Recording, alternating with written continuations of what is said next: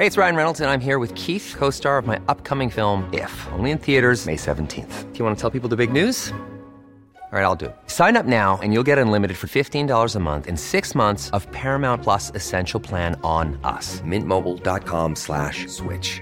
Upfront payment of $45 equivalent to $15 per month. Unlimited over 40 gigabytes per month. Face lower speeds. Videos at 480p. Active Mint customers by 531.24 get six months of Paramount Plus Essential Plan. Auto renews after six months. Offer ends May 31st, 2024. Separate Paramount Plus registration required. Terms and conditions apply if rated PG. Heraldo Radio. La HCL se comparte, se ve y ahora también se escucha. Inicia las noticias de la tarde con Jesús Martín Mendoza en Heraldo Radio.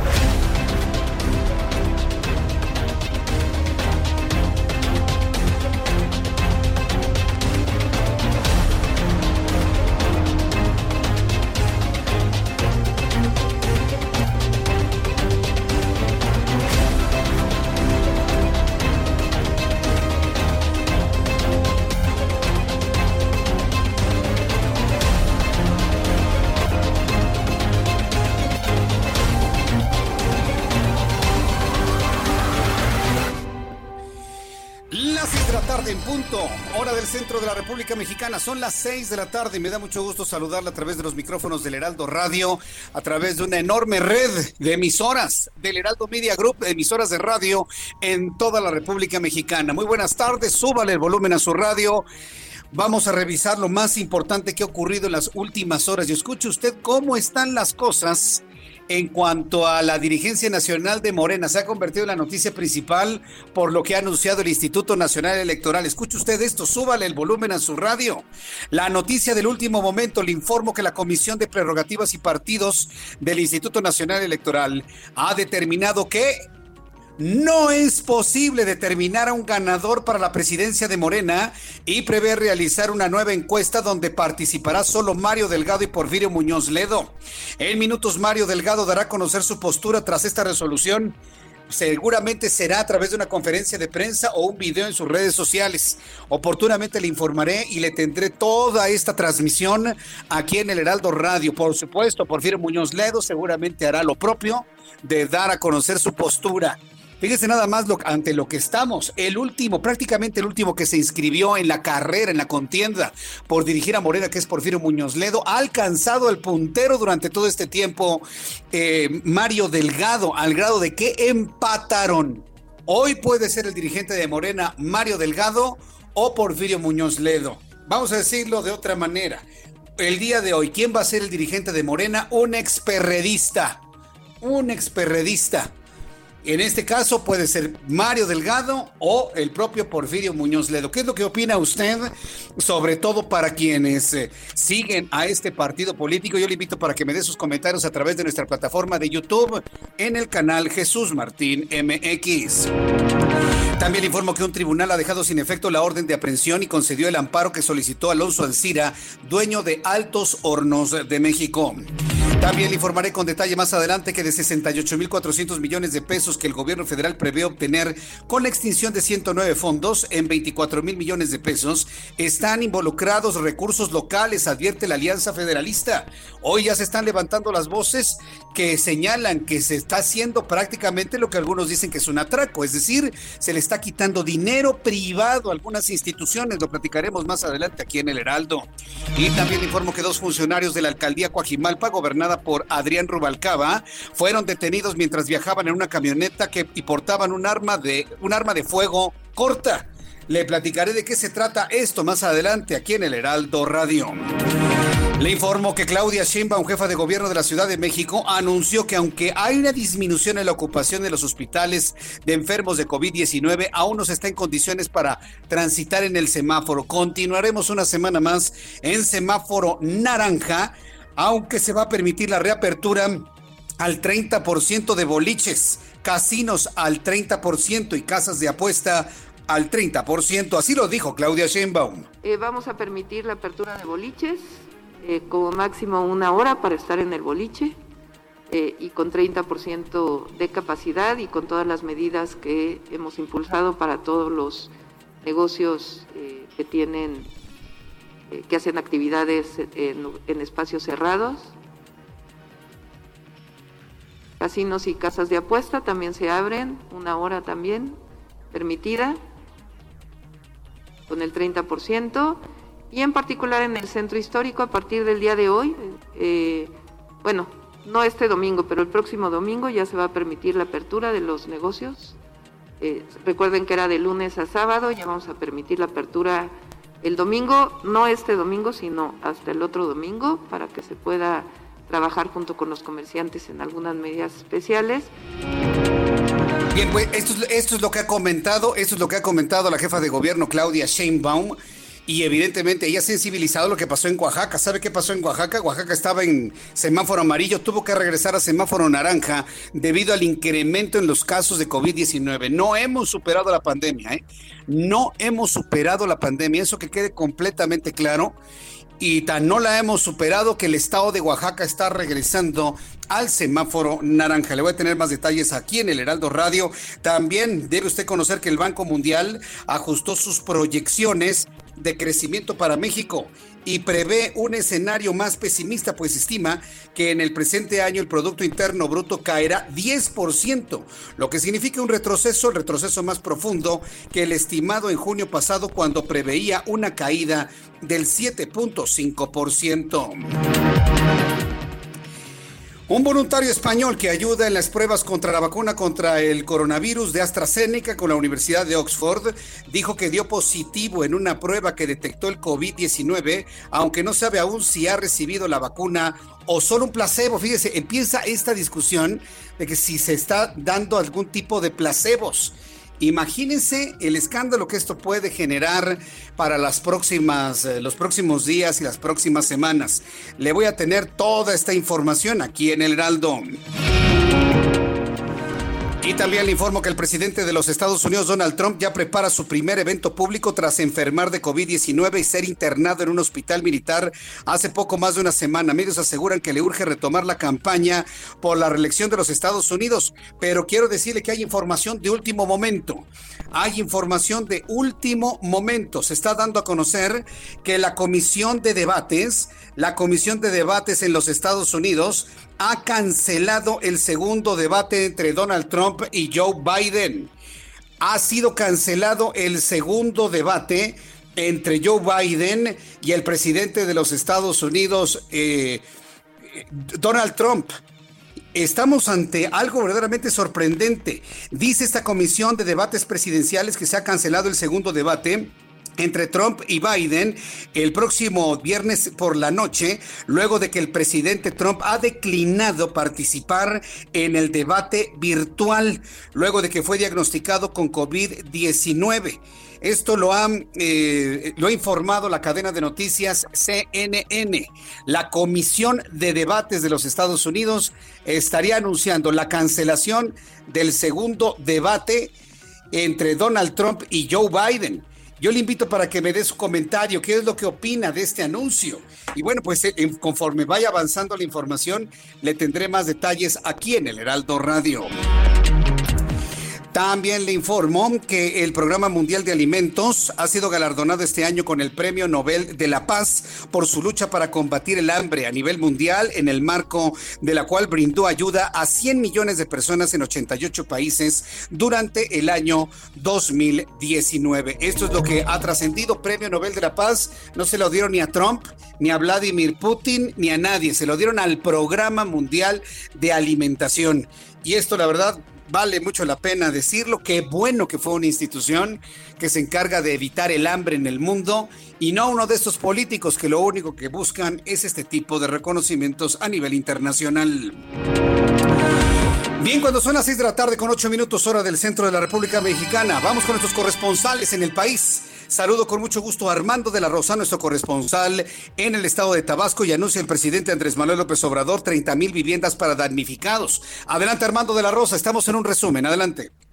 Así es, como tú lo mencionas, precisamente este día llegó aquí a la ciudad de Villahermosa, Tabasco, el presidente de México, Andrés Manuel López Obrador, esto previo a su gira por otros estados de la República. Aterrizó en el aeropuerto de Villahermosa minutos después de las 12 del día y allí, pues bueno, pues descendió por la parte del hangar eh, precisamente del aeropuerto y luego, pues bueno, pues fue abordado por los medios de comunicación y algunas personas que se dieron cita en el aeropuerto y en estos básicamente le hicieron todo tipo de solicitudes a pregunta expresa de los periodistas sobre la situación que vive Tabasco por las fuertes lluvias que nos golpearon a lo largo de parte de esta semana y la semana pasada, pues López Obrador dijo que iniciará un proyecto para donar 30 mil viviendas a las personas que resultaron afectadas por las fuertes lluvias del Frente Frío número 4 y 5 que inundaron varias colonias de la ciudad de Villahermosa y causaron afectaciones también en varios municipios del estado. También comenzó que eh, estaría en una reunión con los dirigentes de la CONAGUA y de la Comisión Federal de Electricidad para revisar cómo está el asunto de las presas, porque pues bueno, pues tuvieron eh, las presas sacando mucha agua hacia los ríos tabasqueños y esto tenía muy tensa a la población de Tabasco. Este es el reporte. Muchas gracias por esta información eh, a, nuestro compañero Armando de la Rosa. Gracias, Armando. Gracias, seguimos al pendiente con la información. Seguimos al pendiente. Saludo a Claudia Espinosa, nuestra corresponsal en Puebla. Adelante, Claudia, te escuchamos. Así es, eh, saludo con gusto a los amigos del Heraldo Media Group para darte a conocer que este día, pues la ciudad de Puebla pasó del semáforo rojo al semáforo de naranja roja. Esto de acuerdo con el gobernador Miguel Barbosa Huerta y la medición que se tiene a nivel estatal. Y es que los casos de contagio de COVID-19 cada 24 horas han ido a la baja. En esta ocasión únicamente se reportaron 78. El acumulado de la entidad es de 34.595 y las defunciones de 4.388. Y bueno, pues la mayor incidencia se da justamente la capital de Puebla. Por eso, y ante la baja, pues el gobernador Miguel Barbosa señaló que ya se tienen condiciones. Sin embargo, pues la apertura de comercio se mantendrá en el 33%, no habrá más amplitud hasta que se garantice que no haya un rebrote para que, dijo el gobernador, pues no se tenga que cambiar de semáforo una vez que se ha cambiado. A pesar de que la federación nos mantiene en amarillo, aquí en Puebla las mediciones se mantienen en color naranja. Es la información de ese pueblo. Muchas gracias por la información, Claudia Espinosa. Muy buena tarde. Hasta luego, muy buenas tardes. Y saludo a Fernando Paniagua, nuestro corresponsal en Querétaro. Esta entidad lanza una estrategia contra el COVID con un incremento de pruebas y búsqueda de casos. Adelante, te escuchamos, Fernando Paniagua.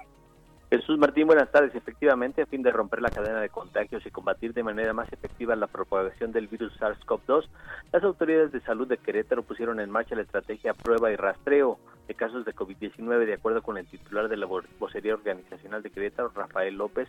La estrategia estatal tiene el objetivo de, detectar casos positivos de COVID, incrementando el número de pruebas aplicadas entre la población, y es que hasta el día de hoy se han registrado 10.308 casos de COVID-19 y se han registrado 1.119 defunciones. López González informó que esta estrategia se, baja, se basa en un mayor número de muestreos y explicó que la detección de casos COVID es parte de las enseñanzas que se han dejado en otros países al mitigar los efectos de la pandemia en su primera oleada. La prueba de eh, la estrategia prueba y rastreo consiste en ir en la búsqueda del virus a fin de cortar esa cadena de contagios. Esta es la información, Jesús Martín. Muchas gracias por la información. Te agradezco mucho a nuestro compañero corresponsal en Querétaro, Fernando Panagua. Gracias, Fernando. Hasta luego, buenas tardes. Hasta luego, muy buenas tardes. Ya son las 6 de la tarde con 12 uh, minutos. Vamos con nuestros compañeros reporteros urbanos, periodistas especializados en información de ciudad. Vamos con mi compañero Gerardo Galicia. ¿En dónde te ubicas, Gerardo? Adelante.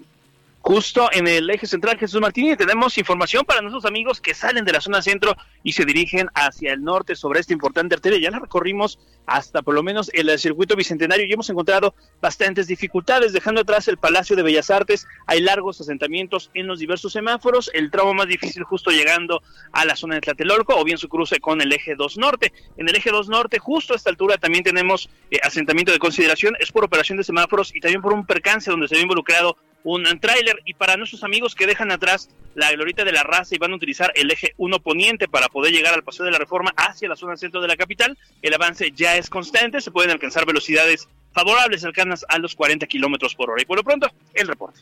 Muchas gracias por la información, Gerardo. Hasta luego. Hasta luego. Mi compañero Daniel Magaña también se encuentra en otro punto del Valle de México. Adelante, Daniel. Así que Jesús Martín, zona de la Avenida Universidad, y es que poco a poco pues ya vuelve esta actividad comercial, la zona de Miguel Ángel de Quevedo, toda esta zona de universidad, y esto pues se ve reflejado en la actividad vehicular, algunas complicaciones ya para cruzar la glorita de los coyotes para pues trasladarse un poco más adelante hacia la zona de Copilco, bien para incorporarse hacia el eje 10 sur, el sentido opuesto de la Avenida Universidad con mejores condiciones viales para trasladarse hacia la zona de viveros, una vez que se rebasa precisamente esta glorieta de los coyotes, y para trasladarse también hacia la zona centro de Coyoacán. El reporte. Muy buena tarde. Gracias, muy buenas tardes a nuestro compañero Daniel Magaña. Bueno, pues de esta manera iniciamos nuestro programa del día de hoy, pero vamos a recordar lo que sucedía un día como hoy, 9 de octubre, en México. La historia y el mundo con Abraham Arriola. Adelante, Abraham.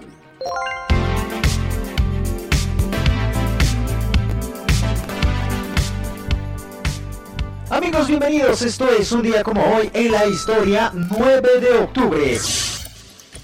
1824. La esclavitud es abolida en Costa Rica. 1919. En España se implanta la jornada laboral de 8 horas. 1941. En Estados Unidos, el presidente Franklin D. Roosevelt autoriza el desarrollo de la bomba atómica. Año 2006. La empresa estadounidense Google adquiere el sitio web YouTube.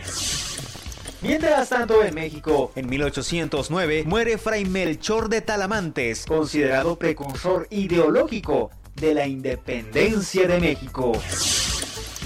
En 1997, por los estados de Guerrero y Oaxaca, pasa el huracán Paulina y causa la muerte de hasta 400 personas.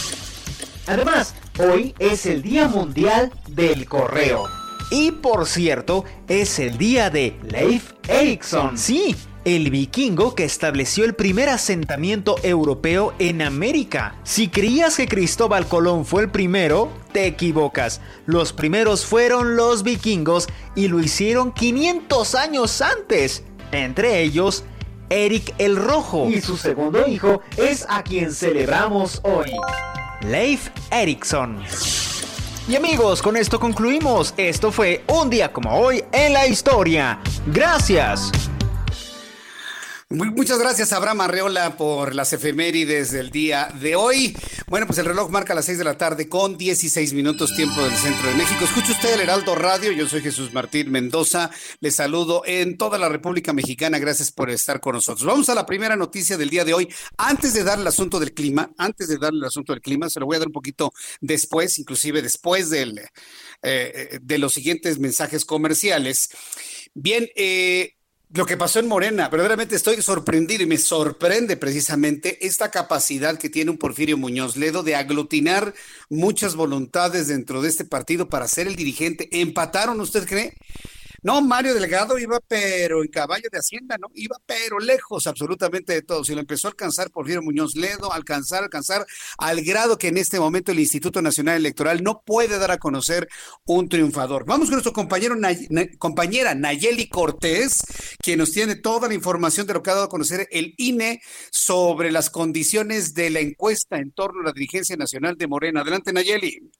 ¿Cómo estás, Jesús Martín? Pues sí, hubo un traslape en los resultados de la encuesta aplicada por tres empresas por instrucción del INE, para elegir al nuevo presidente de Morena. Porfirio Muñoz Ledo saca 25.34% y Mario Delgado 25.29%, lo que en términos reales, tomando en cuenta el margen de error, significa un empate técnico. Esto implicará levantar una tercera encuesta y notificar al Tribunal Electoral del Poder Judicial de la Federación, pues que el INE se tardará más en cumplir su sentencia para elegir a la nueva dirigencia de Morena. En el caso de la Secretaría general, ahí quedó muy claro y el resultado coincide, Jesús Martín, con la encuesta de reconocimiento. Citlali Hernández será la nueva secretaria general de Morena, incluso ya garantizando el tema de paridad de género, dado que el empate en el caso de la presidencia es entre dos, dos hombres, lo que obviamente permite dilucidar que la presidencia quedará en manos de un hombre y es posible para garantizar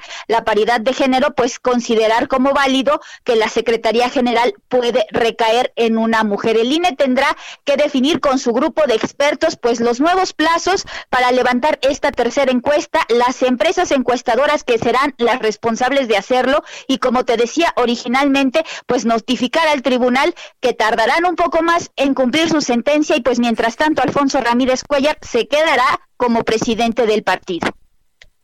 Qué barbaridad. Es, algo verdaderamente sorprendente. Por cierto, eh, están empatados 25.34 Porfirio Muñoz Ledo, 25.29 Mario Delgado, pero en estricto sentido, por cinco centésimas, Porfirio Muñoz Ledo sería el que estaría ganando esta elección. Digo, si, si se respetaran este, eh, las posiciones que tú me estás dando, el que lleva la delantera en este momento por cinco centésimas es Porfirio Muñoz Ledo por encima de Mario Delgado, Nayeli.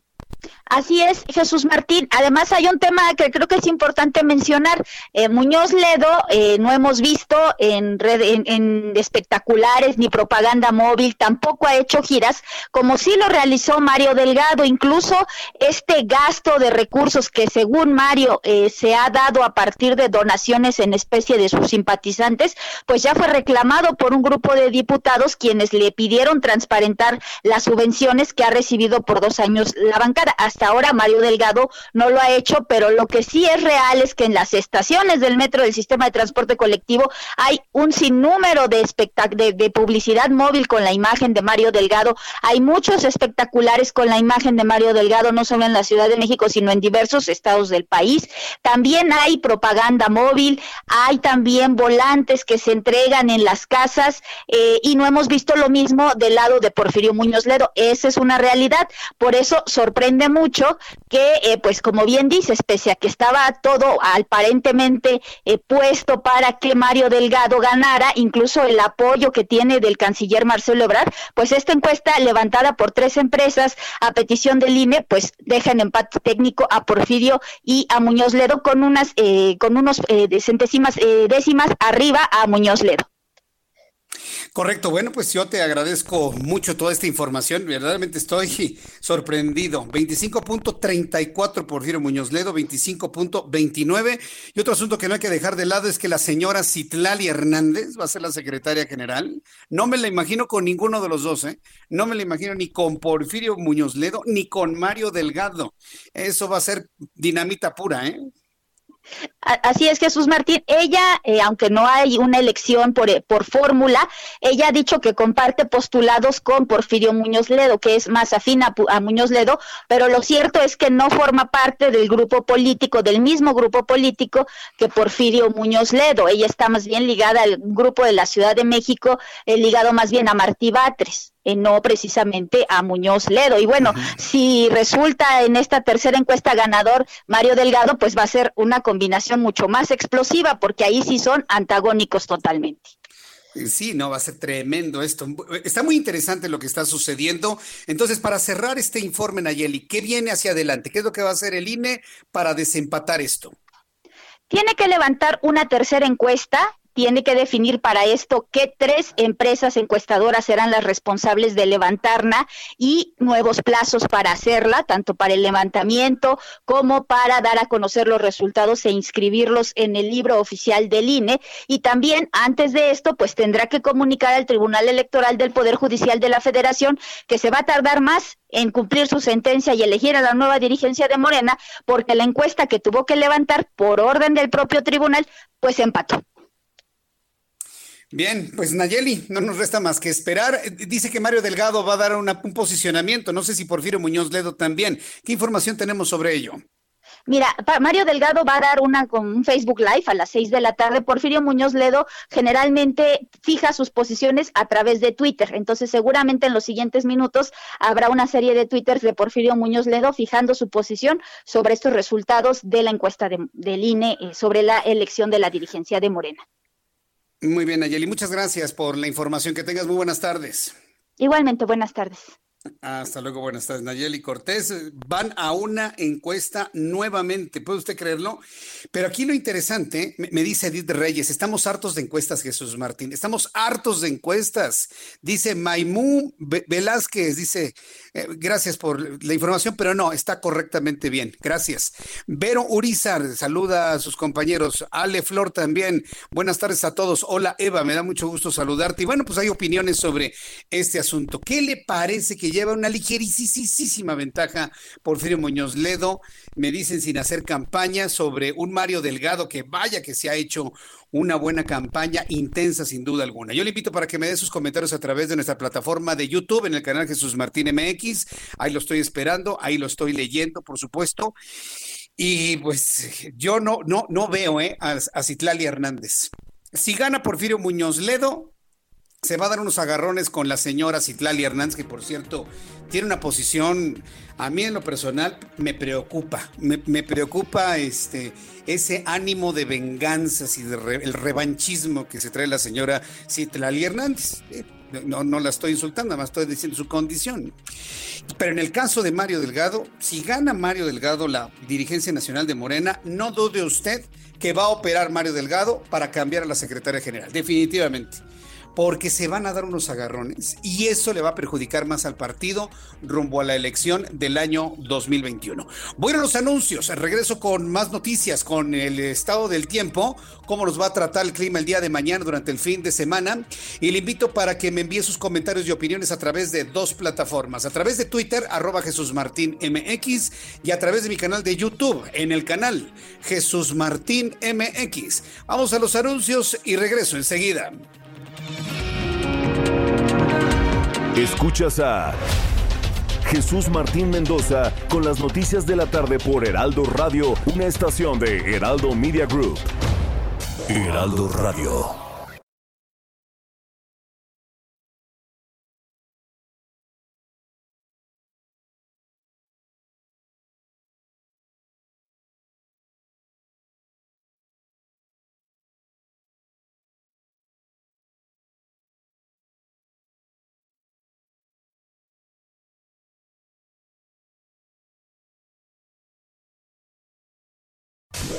Radio.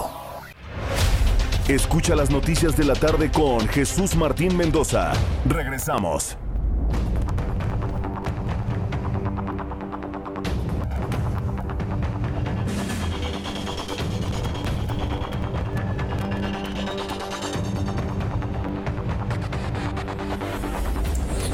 Seis y media, las seis de la tarde con 30 minutos hora del centro de la República Mexicana. Mario Delgado está en estos momentos a través de sus plataformas digitales dando un mensaje a sus seguidores del Movimiento de Regeneración Nacional. Él considera que volver a hacer una tercera encuesta por parte del Instituto Nacional Electoral fortalece la democracia. Vamos a escuchar lo que dice Mario Delgado en estos momentos. Por cargos. Luchamos por ese gran anhelo de la transformación, del cambio en nuestro país que hoy encabeza nuestro presidente Andrés Manuel López Obrador. Tenemos principios, tenemos valores y nos comprometimos a regenerar la vida pública del país. Por eso tenemos que actuar distinto, tenemos que ser diferentes a los demás partidos, tenemos que hacer de la política un imperativo ético todos los días. Por eso mi propuesta sigue siendo la unidad y que vayamos ya al territorio a organizar a la gente. La fuerza de Morena no es su dirigencia, es el pueblo organizado. Yo mañana mismo me voy a ir a Hidalgo para apoyar a nuestros compañeros y compañeras candidatas. Hay proceso electoral en Hidalgo. Ahí vamos a estar el día de mañana para acompañarlos. Un dirigente tiene que estar en el territorio, tiene que estar con la gente, tiene que estar escuchando al pueblo de México todos los días. Y amigas, amigos de Coahuila, compañeros, militantes, simpatizantes de Morena, voy a ir como lo prometí. Voy a ir este domingo a Coahuila también, a acompañar en este proceso electoral. Voy a ser un dirigente que siempre esté en el territorio, como nos los enseñó Andrés Manuel López Obrador. Está recorriendo el país, pueblos, ciudades, distritos. Así tiene que ser un dirigente para reorganizar a nuestro eh, partido. Reitero mi compromiso con la unidad. Vamos a seguir haciendo eh, política de, con mucha altura. No se nos olvide que Morena le pertenece al pueblo de México. Y como dice nuestro presidente, el pueblo de México es mucha pieza. Y tenemos que estar a la altura del pueblo de México. Así nos vamos a seguir comportando. Y vamos a redoblar esfuerzos para triunfar en esta última encuesta. La tercera. Es Mario Delgado quien eh, ha manifestado su idea de que sí se realice la tercera encuesta como un asunto de fortalecimiento de la democracia y bueno, pues ya está reiterando lo que ya sabemos, ¿no? Y lo que tiene finalmente que decir, ¿no? Que está con López Obrador, que lo apoya, ta, ta, ta, ta, ya, ya lo sabemos. ¿Por qué me detengo en esto? Si usted me va a decir, si usted, Jesús Martín, es profundamente crítico, ¿no? De, de, si usted es profundamente crítico de Andrés Manuel López Obrador y de Morena. Porque finalmente este partido político, finalmente este partido político, eh, va a tratar de mantenerse como se encuentra en el año 2021. Va a tratar de hacerlo. Pero no, estamos viendo cómo ya una sociedad finalmente se ha dado cuenta que lo que se hizo en el 2018 no fue lo más adecuado y lo hemos visto. ¿Cuánta gente se ha estado arrepintiendo? Ayer en mi cuenta de Twitter le compartía un tweet del año 2018 de una maestra internacionalista de la Universidad Iberoamericana, ¿sí? Se llama Eva, Eva, Eva, Eva, Eva Arceo, Eva Arceo. Eh, varios han comparado su tuit de cuando ganó el presidente de gobierno y su decepción ahora que ya no van a tener apoyos a través de los fideicomisos. Y bueno, pues por ejemplo, le hemos dicho, yo le comenté a través de, de Twitter que se, que se vale arrepentirse, que se vale hacer catarsis, que se vale, por supuesto, arrepentirse de las cosas. Y bueno, su respuesta fue bloquearme, por supuesto, una académica de la Universidad Iberoamericana si me escuchan los directivos de la Universidad Iberoamericana de la Ibero, yo creo que un académico, un académico no puede reaccionar de esa manera, sobre todo cuando se le está diciendo que efectivamente hay un arrepentimiento de lo que sucedió hace dos años. Y ante ese tipo de cosas se va a enfrentar el próximo líder de Morena ya sea Mario Delgado o Porfirio Muñoz Ledo. Entonces, le doy este ejemplo para que usted lo vea, ¿no? Y a mis amigos de la Universidad Iberoamericana, pues chequen eso, ¿no? Digo, eh, quien reacciona y explota con el, reacciona con el hígado de esa manera a través de, las redes sociales, una académica, pues imagínense, pues no puede ser, no se le dijo absolutamente nada malo, simple y sencillamente reconozca que fue un error, reconocemos de que están ahora ya arrepintiéndose debido a la falta de recursos a través de los fideicomisos y su reacción es bloquear ante la verdad. Muy mal, ¿eh? La, la internacionalista Eva Arceo hizo eso ayer en su cuenta de Twitter. La verdad es que no se vale. Ya veremos qué reacciones hay en torno a ello. Bien, cuando son las 6 de la tarde con 34 minutos, hora del centro de la República Mexicana, eh, Vamos rápidamente con toda la información del clima, del pronóstico del tiempo. El Servicio Meteorológico Nacional informa que para el día de hoy habrá lluvias puntuales muy fuertes en Oaxaca, en Chiapas, Tabasco y Campeche. Para este día se pronostica que la onda tropical número 39 se desplace lentamente sobre el sur del país en interacción con la entrada de humedad del Océano Pacífico que mantendrá potencial de lluvias fuertes a muy fuertes en el sur sureste del territorio nacional. Hay un canal de baja presión sobre la península de Yucatán y entrada de humedad del Golfo de México que van a generar lluvias fuertes a muy fuertes con descargas eléctricas en Tabasco y en la península de Yucatán. El huracán Delta que todavía sigue como, como huracán, ha dejado de afectar al territorio nacional. Finalmente prevalecerá ambiente frío durante la mañana con temperaturas por debajo de los 5 grados y heladas en las zonas altas del norte, del centro y oriente de la República Mexicana. Esto significa que lo más probable es que para mañana al amanecer de mañana sábado, sábado 10 de octubre, pues vamos a tener vamos a, tener una temperatura verdaderamente fría. Mañana cuando nos encontremos a las 9 de la mañana, la temperatura seguramente andará oscilando entre los 8 y 10 grados Celsius, para que usted lo tome en cuenta, por favor. Así que abríguese muy bien si sale muy temprano, abríguese muy bien se lo voy a agradecer infinitamente para que no se enferme.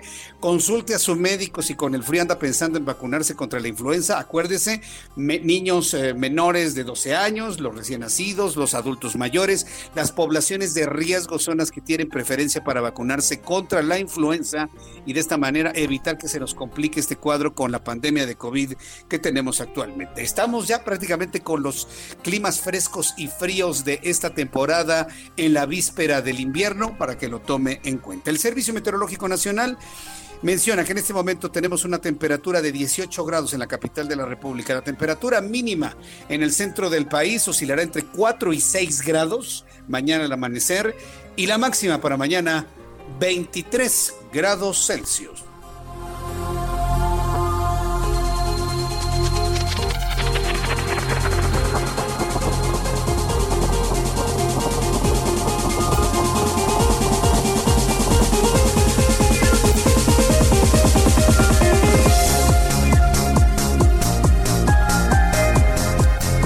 Ya son las 6 de la tarde con 36 minutos, las 6 de la tarde con 36. Escucha usted el Heraldo Radio. Yo soy Jesús Martín Mendoza en toda la República Mexicana. Entro en contacto con Francisco Villalobos, nuestro corresponsal en los Estados Unidos, el Comité de Debates Presidenciales de los Estados Unidos ha determinado cancelar el segundo debate entre Donald Trump y Joe Biden debido a que el, propio Trump declinó participar en un debate a distancia, en un debate a través de, redes sociales o vías electrónicas. Francisco Villalobos, ¿cómo se está digiriendo esta noticia allá en la Unión Americana? Bienvenido, muy buenas tardes allá. ¿Qué tal, Jesús Martín? ¿Cómo estás? Buenas tardes. Precisamente estaba hablando aquí con la productora en jefe de este buró, Lucy Franco, al respecto y de que a quién le conviene más o quién afecta más. O sea, en cuestión de la Unión Americana, compañero, vienes por la tarde, este, la gente le puede valer un papalote si van a debatir o no. O sea, aún en, circunstancias normales, el, se llamó más la atención el debate de los vicepresidentes por el hecho de la edad que tienen ambos candidatos. Llamó más, más atención en cuestión de rating el debate entre Kamala Harris y también este Mike Pence. Obviamente hubo el tema del morbo de cómo iba, qué, qué es lo que va a pasar con, con Trump después del desastroso debate que tuvo con este con el candidato Biden y pues o sea este se cancela se cancela este este debate en Miami el del formato town hall que se estaba planeando hacer de manera virtual o bueno más que nada este no tanto virtual sino vía satélite similar a lo que hizo Kennedy con Nixon en el segundo debate que también fue por separado, uno estaba en California y el otro estaba en Washington, y se pudo hacer en la década de los 60 un debate este, en vía, vía satélite. Aquí el afectado, Jesús Martín, obviamente es el candidato que va pésimamente por abajo de las encuestas, este es que Donald Trump, porque no va a tener la oportunidad de recuperar ese devastador uh, este primer debate, tampoco tiene la oportunidad de poder tratar de ganar todo lo perdido, Biden por los últimos tres días ha tenido un histórico máximo en las encuestas. ¿Te acuerdas, compañero? ¿Te acuerdas que te lo dije desde, desde que me acuerdo, Jesús Martín, que este hombre no sumaba y que no me arrestaba? Bueno, pues, o sea, ahora sí que se lo llevó a la máxima potencia. Eh, según el Economist, que tiene las encuestas, las encuestas son aproximadamente 97 encuestas locales, estatales y nacionales, tienen a Joe Biden con un porcentaje del 93% que gana el colegio electoral y un 99% que gana el voto popular. ¿A qué te gustan 25 días de las elecciones del 3 de noviembre, compañero? Bien, pues todo, no sabes, bueno, yo sé que las condiciones de hace cuatro años a las del día de hoy son muy diferentes, mi querido Francisco, pero esos mismos porcentajes, sí, pero esos mismos porcentajes los veíamos con Hillary, los mismos, es más, este, creo que estaban más abultados los de Hillary Clinton y pues ve el resultado. No, no, no, no, no, no, Jesús Martín. Hillary Clinton jamás tuvo una ventaja a esas alturas como Donald Trump, jamás la tenía. Y ahí te va otra, ¿eh? Que se me olvidado en todos los ejemplos que te he dado los últimos siete meses. Y se nos olvida algo muy importante. En Michigan, en Minnesota y en Pensilvania, donde Donald Trump apenas ganó con el menos del 2%, que en las elecciones de 2016 habían candidatos independientes también en las boletas. Ahora no existe ningún candidato este, independiente en las boletas, no hay candidato del Green Party, no hay candidato de independiente, van a ser Trump contra Biden y nadie que les quite votos al uno o al otro. Bueno, pues entonces esta cancelación del debate es cancelación, no es posposición, es una cancelación total, Francisco. Así es, cancelación total. Este Biden va a tener una, un town hall ese mismo día. Este la, la, la campaña de Biden, según lo que me está diciendo de fuente directa de esa campaña, ellos no van a arriesgar a su candidato por este a ponerlo a que un, un candidato que es flagrantemente irresponsable en su cuidado propio y que la evidencia nos demuestra a que le a que le pase el bicho cuando están tan arriba de las encuestas, como no tienen necesidad ni siquiera de tenerse que parar junto uno, en un escenario junto a él, y este y menos una condición en la cual una campaña que miente, que mintió que cuando fue el primer debate que te había hecho el, el examen y no se lo hicieron, que tampoco se lo hicieron cuando llegaron aquel día del debate, y que pues o sea, realmente ya estamos hablando, déjate ganar una elección, si no es cuestión de seguridad nacional y de tener una, una continuidad de gobierno de, y no causar una crisis peor, que imagínate que le pueda dar a Biden el bicho y no tenga el acceso médico o las garantías médicas que le dieron a Donald Trump con medicinas experimentales para salvarle la vida y tenerlo todavía en contienda, ¿no? Entonces Biden definitivamente dice aquí yo paso, no me hace falta, y este nos vemos el 3 de noviembre ya con la final de las elecciones porque ya se está votando, ¿eh? Más de 7 millones de personas ya han presentado su voto y eso también es mucho más que el 2016. Muy bien, pues eh, Francisco Villalobos, eh, atentos de lo que suceda durante estos días de fin de semana. Te envío un fuerte abrazo. Y este último dato me parece muy interesante, que el proceso de votación ya empezó y ya han votado 7 millones de estadounidenses. Vaya, proceso, ¿eh? Estaremos atentos de ello. Gracias, Francisco. Fuerte abrazo. Y haciendo filas de horas, compañero, en plena pandemia. Te mando un fuerte abrazo. Feliz fin de semana. Feliz fin de semana. Gracias. Eh, Francisco Villalobos con toda la información desde los Estados Unidos. Y bueno, pues mire, este, como en el béisbol, ¿no? Como en el béisbol, esto no termina hasta que se termina como en el béisbol, esto no se acaba hasta que se acaba. Y hay que decirlo como finalmente es, ¿no? Esto no se acaba hasta que se termina. Y pues yo creo que no hay que comer ansias, ¿eh? Yo creo que no debemos comer ansias. Y de esta manera, bueno, pues estar muy atentos de lo que suceda allá en los Estados Unidos. Yo sigo pensando, yo en lo personal sigo pensando que Donald Trump, no porque yo le vaya, me dice, es que tú le vas a Donald Trump, Jesús Martín. No, no, no, no es por eso. Simple y sencillamente yo creo que los estadounidenses mienten en las encuestas. Yo lo, sinceramente lo pienso de esa manera. Los estadounidenses le mienten a las encuestadoras. Yo no puedo olvidar lo que ocurrió hace cuatro años. ¿Y qué fue lo que ocurrió hace cuatro años? Inclusive, ¿se acuerda de, de mi anterior jefe en la otra estación de radio? Me preguntó, ¿quién va a ganar Jesús Martín? Le digo, pues va a ganar Donald Trump. ¿Pero qué no estás viendo las encuestas que están 5 a 1? Sí, sí las estoy viendo, pero los estadounidenses mienten y no me podía creer. El día que gana Donald Trump la presidencia, bueno, ni me volteó a ver el dueño de la otra estación donde yo estaba. No quería ver mi cara, ¿no? Porque yo fui el único de los titulares de noticiarios que le dije completamente algo distinto a lo que decían las encuestas. ¿Por qué?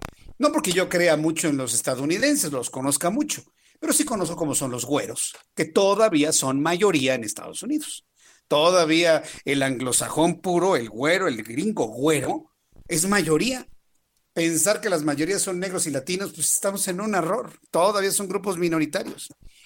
Entonces, y mire que todos estos personajes del centro, del norte de los Estados Unidos, no hablemos de la costa este, porque ahí no lo quieren a Donald Trump, pero buena parte de la costa del Pacífico, el norte, el centro, adoran a Donald Trump ¿eh? y coinciden en su forma de pensar. Eh, y, eso, bueno, basta que usted se meta a las cadenas de noticias de toda esa parte de los Estados Unidos y ya. O sea, en Estados Unidos ahí sí le preguntan a un encuestador, ¿por quién vas a votar? ¿De dónde eres? No, pues de, la cadena Fox, ah, voy a votar por Biden. ¿Y votan por Trump? Ah, sí, no. Hay que entender también a las sociedades en su comportamiento. Insisto, no es un deseo de que gane Donald Trump. Mire que si yo fuera estadounidense, me abstenía de votar ni por Trump ni por Biden. No hay a quien irle. ¿eh? No hay a quien irle.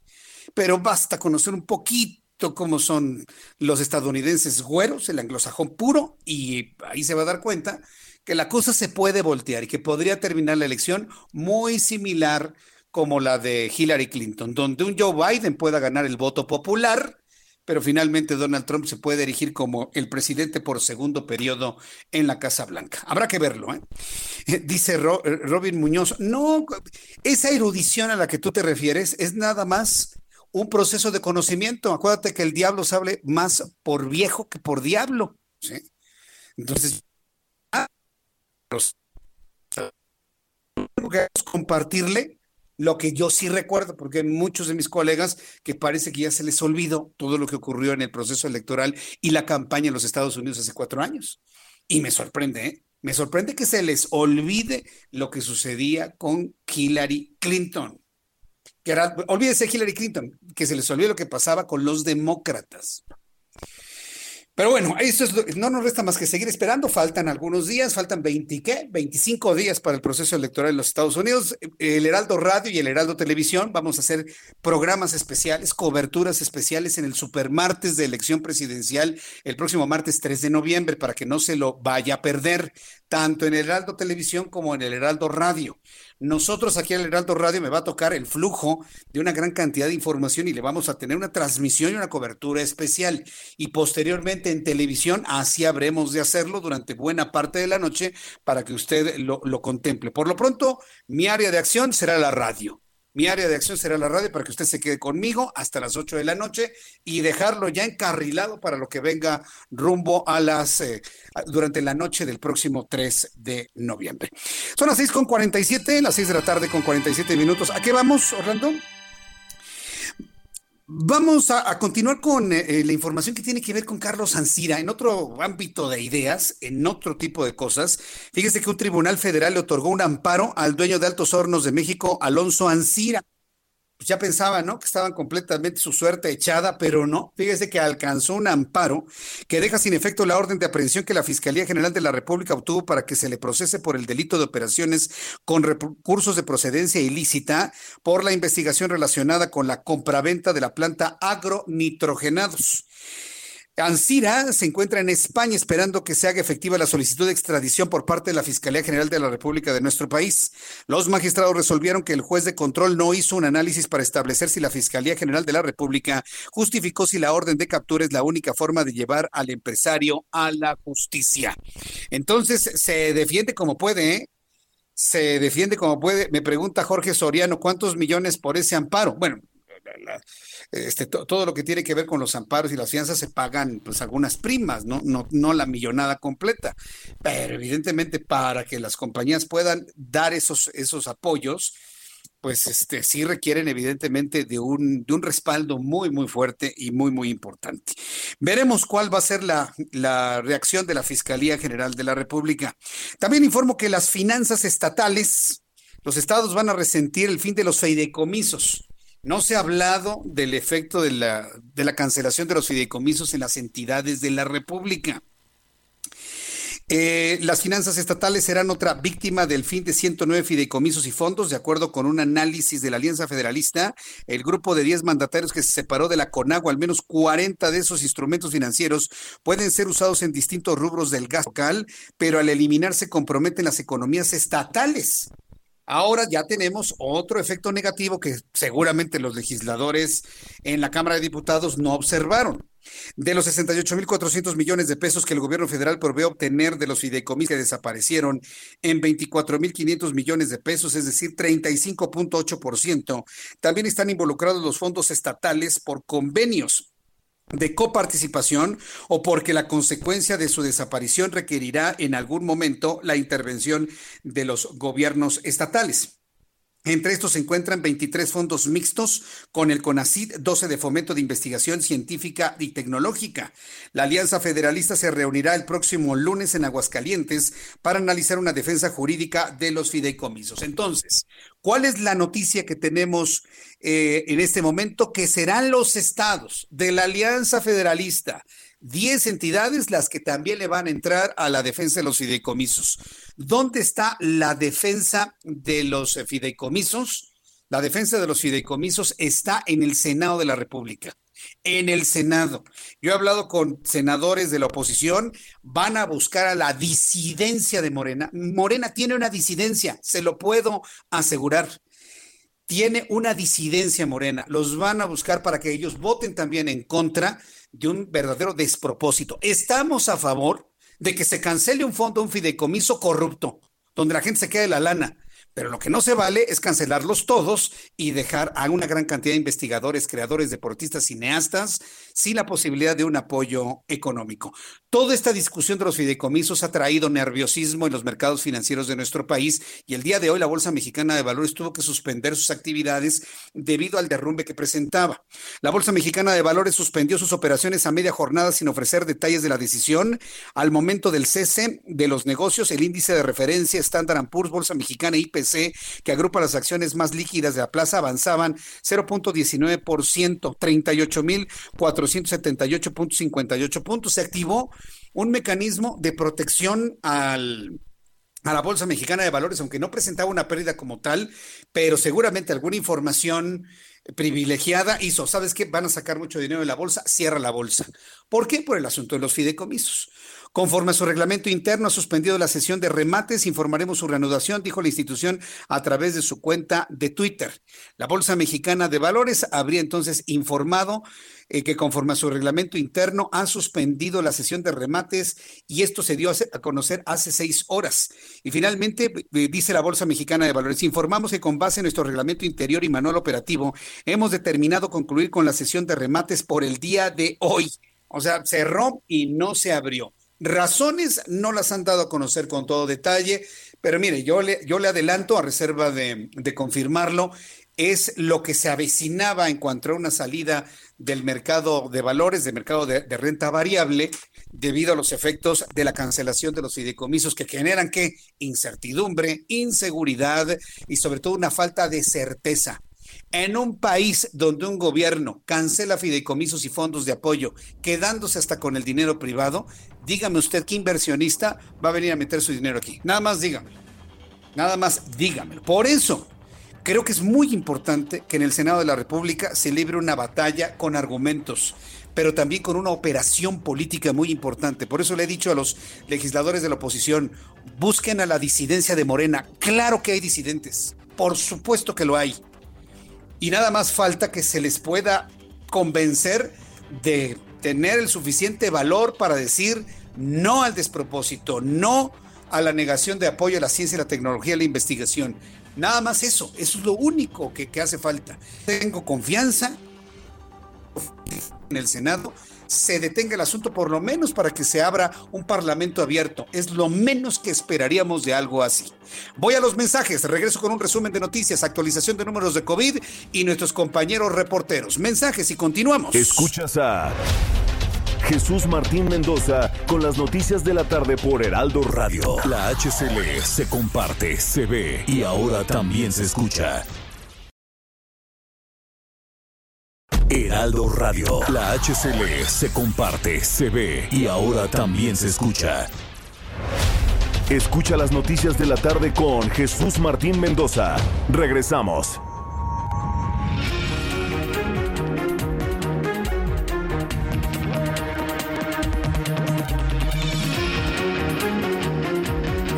Son las 7 en punto, las 19 horas en punto, tiempo del centro de México. Escucha usted el Heraldo Radio en toda la República Mexicana. Le saluda Jesús Martín Mendoza y le presento un resumen con las noticias más importantes.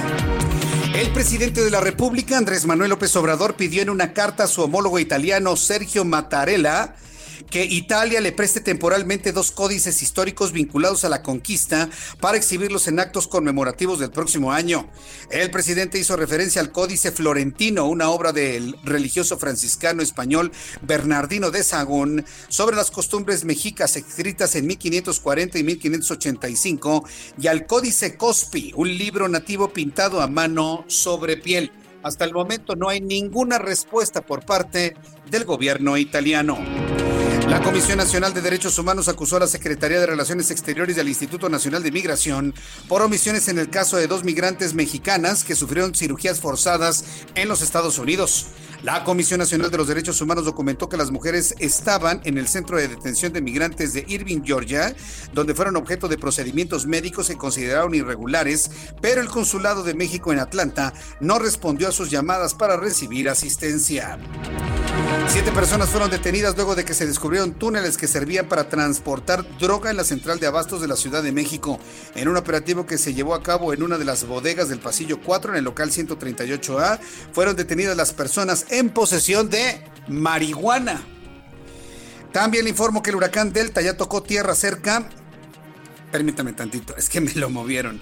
Le, informo que el huracán Delta ya tocó tierra cerca de Creole, Luisiana, a las 6 de la tarde con categoría 2 o como un sistema ciclónico categoría 2 en escala Zafir Simpson, ha reportado el Centro Nacional de Huracanes de los Estados Unidos en su más reciente informe. La dependencia meteorológica reportó que los fuertes vientos y una marejada ciclónica se encuentran presentes sobre partes del sur de Luisiana. Desde esta noche del viernes y hasta el domingo, las costas de los Estados Unidos en el Golfo de México sufrirán fuertes lluvias con vientos enrachados por los efectos del huracán Delta. Le informo en este resumen de noticias que los aficionados a Broadway tendrán que esperar un poco más para volver al teatro, al menos hasta finales de mayo, aunque en una fecha exacta para la reanudación de los distintos espectáculos aún está por definirse. Los productores de Broadway ahora ofrecen reembolsos e intercambios para boletos adquiridos hasta el próximo 30 de mayo. Los teatros de Broadway cerraron abruptamente el 12 de marzo, paralizando todas las producciones, incluyendo 16 que todavía no se habían estrenado y alternando calendarios con los premios Tony. La Organización Mundial de la Salud reporta este viernes una cifra récord de casos nuevos de COVID-19 en el mundo, con más de 350.766 infecciones en tan solo 24 horas. Escuche usted esto. Más de 350.000 nuevos casos de COVID en 24 horas en el mundo. El nuevo máximo de un día supera el último impuesto hace unos días por casi 12.000 casos. La nueva cantidad incluye más de 109.000 casos confirmados tan solo en no, no, en Estados Unidos no, en Europa. Acuérdense que Europa va en retroceso. Ya España acaba de decretar nuevamente un semiconfinamiento que podría llevarlos la próxima semana a un confinamiento total, tal y como sucedía en el mes de marzo de este año.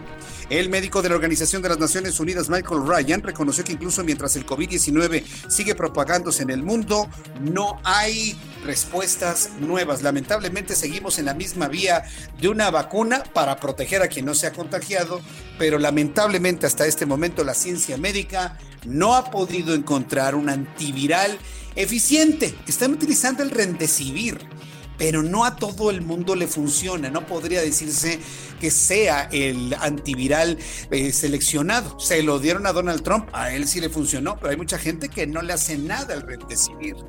Entonces, estamos así en el mundo. Y esta es la información en resumen. Yo le invito para que siga con nosotros. Le saluda Jesús Martín Mendoza.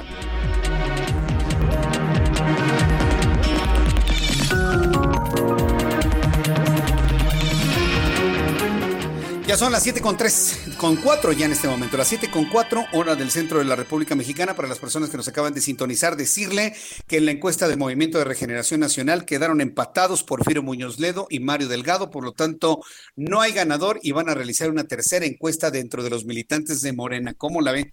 Para quien no se había enterado de esto, le actualizo esta información. Porfirio Muñoz Ledo logró el 25.34% de la intención de voto, Mario Delgado el 25.29% así como lo escuchó, 25.34 de Porfirio, 25.29 de Delgado. Es decir, una diferencia de apenas 5 centésimas. 25.34 Porfirio, 25.29 Mario Delgado. Así lo está informando el Instituto Nacional Electoral. Vamos con nuestros compañeros reporteros urbanos, periodistas especializados en información de ciudad. Gerardo Galicia, ¿en dónde te ubicas? Adelante, Gerardo.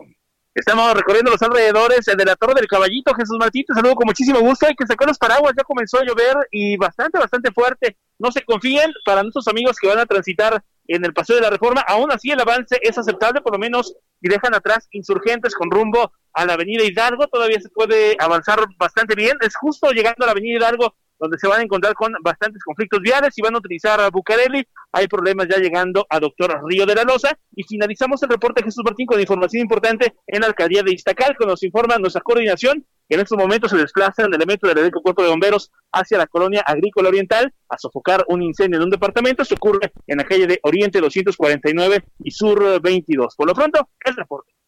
Muchas gracias, Gerardo Galicia. Que tengas buen fin de semana, Gerardo. Fuerte abrazo, Jesús Martín. Muy fuerte abrazo también para ti. Gerardo Galicia, reportero urbano, periodista, siempre en el centro de la noticia, Gerardo Galicia. Vamos con mi compañero Daniel Magaña en otro punto del Valle de México. Adelante, Daniel.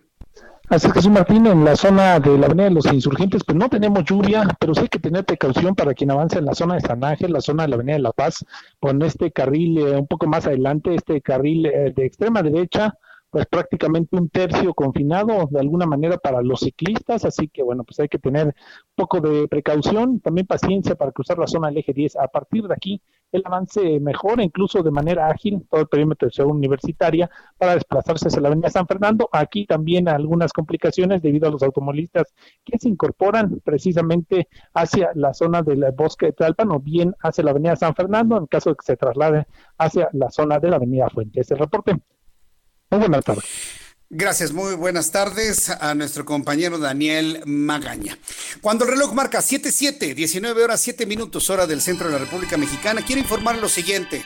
Mire, se, está moviendo el asunto de Morena. Yo sé que hay muchas personas que me están diciendo que, que, no les interesa el asunto de Morena, pero sí quiero decirle que Alfonso Ramírez Cuellar, quien es el actual dirigente, va a dar una conferencia de prensa virtual a las siete y media de la noche en una reunión de Zoom programada. ¿Sí? Eh, tenemos ya los datos, ¿tienes los datos para la reunión de Zoom, este, Orlando? Perfecto, estamos a la espera a las siete y media. Vamos a saber que un poquito, un pedacito, tampoco crea que le voy a transmitir todo. No, no, no, no, no. A mí lo que me interesa saber es algún concepto, alguna idea que tenga Alfonso Ramírez Cuellar, pero además a mí lo que me interesa saber y presentarle a ustedes el ánimo, el estado de anímico, el tono de Alfonso Ramírez Cuellar al hablar ante la opinión pública, los medios de comunicación en esta conferencia de prensa. Ya tenemos los datos de acceso, ya nos los han compartido. Alfonso Ramírez Cuellar e invita esta reunión por Zoom programada, todos los medios de comunicación nos vamos a conectar y cuando esto esté al aire, le voy a transmitir un pedacito, no crea que le voy a dejar todo el tiempo, pero sí va a ser interesante algún concepto que tenga que decir luego de lo ocurrido con esta encuesta del INE sobre la dirigencia nacional de Morena. Eh, quiero compartir la siguiente información. Dos funcionarios de la alcaldía Coajimalpa, esto en la capital del país, eh, y, yo le invito a quienes nos escuchan en otras partes de la República Mexicana, ¿cuántas veces ha escuchado esto de alguna presidencia municipal en su estado? Aquí en la Ciudad de México, en la alcaldía Coajimalpa, resulta que dos de sus funcionarios, que por cierto es una alcaldía gobernada por Adrián Rubalcaba, que me extraña, ¿eh? Adrián Rubalcaba tiene unos niveles de aceptación, de, aceptación por parte de los habitantes de Coajimalpa muy alta ha salido en primeros lugares en cuanto a capacidad de gobierno, diálogo, tiene un diálogo muy abierto con la jefa de gobierno Claudia Sheinbaum, por eso me sorprende esto, ¿no? Pues dos de sus colaboradores fueron detenidos mientras viajaban en una camioneta y portaban un arma de fuego. Se trata de Flor Leticia N de 38 años, quien labora como coordinadora del área de reordenamiento de la vía pública en la alcaldía y Marco Posadas de 48 años, director general de recursos naturales. Ambos fueron detenidos en la calle Tamaulipas en Contadero por elementos de la Secretaría de Seguridad Ciudadana, de la Fiscalía General de Justicia Capitalina y de la Secretaría de Marina. Estaban en posesión de un arma de fuego y los acusaron de estar ligados al grupo delictivo Los Lenin Canchola, dedicado al narcomenudeo, robo, secuestro y homicidio en la alcaldía Álvaro Obregón. Al respecto, el alcalde de Coajimalpa, Adrián Rubalcaba, manifestó su postura mediante su cuenta de Twitter y enfatizó no a la corrupción ante la detención de dos funcionarios de la alcaldía. Quiero ser claro y enfático, en Coajimalpa no toleramos la corrupción. Trabajamos en conjunto con el gobierno de la Ciudad de México y la Secretaría de Seguridad Ciudadana para atrapar a los corruptos y aplicaremos nuevos exámenes de confianza. Ulises Lara, quien es el vocero de la Fiscalía de Justicia de esta capital, sobre la detención de los dos colaboradores de Adrián Rubalcaba, comentó lo siguiente. A la mujer, quien desempeñaba una posición como mando medio con funciones en vía pública, y al hombre como mando en las áreas de recursos naturales, ambos de dicha demarcación, Posiblemente se les relaciona con un grupo delictivo que opera principalmente en la zona poniente de la Ciudad de México. Investigaciones de la Coordinación General de Investigación de Delitos de Alto Impacto establecen que dicha servidora pública probablemente es colaboradora cercana del líder de dicho grupo y se tiene conocimiento de que posiblemente utilizaba unidades de la alcaldía para trasladar droga y armas para dicha organización. ¿Cuántos fenómenos similares, cuántos fenómenos similares habrá en otras alcaldías? ¿Cuántos eh, fenómenos similares? Es pregunta, ¿eh? ¿Cuántos similares habrá? Solamente, ojalá y ninguno, ¿no? Digo, lo que esperaríamos, por lo menos los, los alcaldes o los jefes delegacionales, eh, como se les llamaba antes, es lo que esperarían que ninguno de sus es, es, que luego, mira, algunos se sienten soñados, ¿no? Se sienten soñados, ¿no? Es que trabajo en la alcaldía, ¿no? Y, y corrupción y, venta de, derecho de cobro de derecho de piso y mira todo el mercado, pásame la lana. Si no, mira, estás aventando tus, tus carnes y tus caldos en la, en la coladera, ¿no? Estás, estás afectando el medio ambiente, ¿no? Y cosas por el estilo, ¿no? Ojalá, ojalá de verdad no haya más de estos casos en otros. Digo, por el bien de los alcaldes, ¿eh? por el, pero yo estoy seguro que en hambre. Hasta peco de inocente al siquiera comentarlo. Bueno, son las 7 con 11, las 7 con 11, tiempo del centro de México. Me da mucho gusto saludar hoy tempranito. Súbale el volumen a su radio al ingeniero Carlos Álvarez Flores, presidente de México Comunicación y Ambiente, con sus minutos sobre cambio climático. Mi querido ingeniero, qué gusto saludarlo. Bienvenido. Muy buenas tardes. Muy buenas tardes, Jesús Martín, a ti y a todo tu auditorio. Mira, no alcancé a terminar el tema que es un tema fundamental. Eh, se llama ordenamiento ecológico territorial. Esta es la calificación que el marco normativo en medio ambiente nos obliga a respetar. Tenemos que entender que el uso del suelo debe ir de acuerdo con sus características geohidrológicas. O sea, tenemos que obedecer la naturaleza misma. Yo estoy de acuerdo en que en algunos casos el desarrollo urbano, el desarrollo industrial, por supuesto que tienen que ir a quitar ese ecosistema para poder ubicar en ciertos puntos, en ciertas áreas, estas actividades. Pero desafortunadamente, a pesar de que ya tenemos un ordenamiento ecológico territorial nacional, o sea, de toda la República, ya desde el sexenio pasado, y a pesar de que muchos estados, no todos, tienen sus ordenamientos ecológicos territoriales estatales, y también es obligación que los municipios tengan lo propio, o sea, tengan el programa municipal de ordenamiento ecológico territorial. Todos ellos son ley. Estos programas o planes de ordenamiento ecológico territorial son ley también. Entonces, si nosotros no respetamos la naturaleza y la condición de cada predio, sufrimos las consecuencias de los fenómenos naturales ya de por sí. Más ahora tenemos que agregar lo que acaba de suceder. Hoy hay un millón de mexicanos que no tienen qué comer, ni tienen dónde dormir. Hoy, en este momento que estamos hablando tú y yo, hay 600 mil tabasqueños hay más de 300 mil entre yucatecos y quintanarroenses y unos 80 mil campechanos. Entonces, eso es producto de estos meteoros, esta eh, lluvia eh, tropical o como se llama, eh, gama, y el huracán Delta, que son las consecuencias, ¿verdad? Ahora son más intensos, son más frecuentes. ¿Por qué? Porque seguimos calentando el planeta, porque ya dislocamos el ciclo del agua, ya colocamos más vapor de agua en la atmósfera y eso por supuesto que se refleja en estos meteoros con estas intensidades.